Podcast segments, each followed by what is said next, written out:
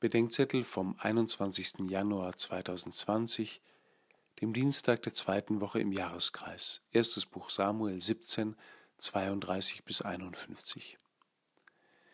Der Rat des Fuchses an den kleinen Prinzen von Antoine de Saint-Exupéry ist eine rührende Phrase geworden.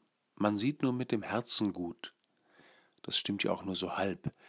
Man sieht nur gut, wenn das Herz mitsehen darf, also dann, wenn man nicht herzlos sieht, man muss schon auch mit den Augen mit dem Verstand sehen, sonst gibt es, im übertragenen und wörtlichen Sinn, ein böses Erwachen.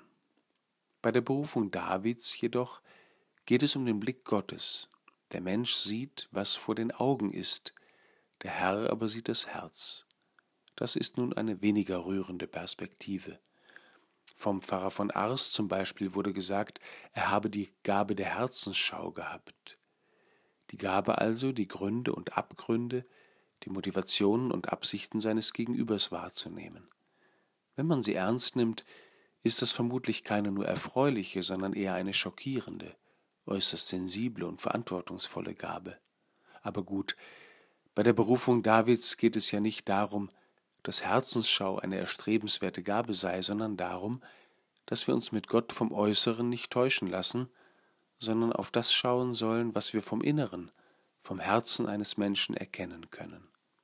Vor allem aber sollen wir uns nicht von unserer eigenen Äußerlichkeit ablenken lassen, sondern unsere innere Motivation und Absicht im Blick behalten.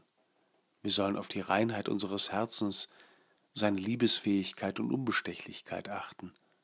Und zwar so, dass wir uns darauf freuen und uns nicht vor Angst in die Hose machen, wenn uns gesagt wird, Gott sieht dein Herz.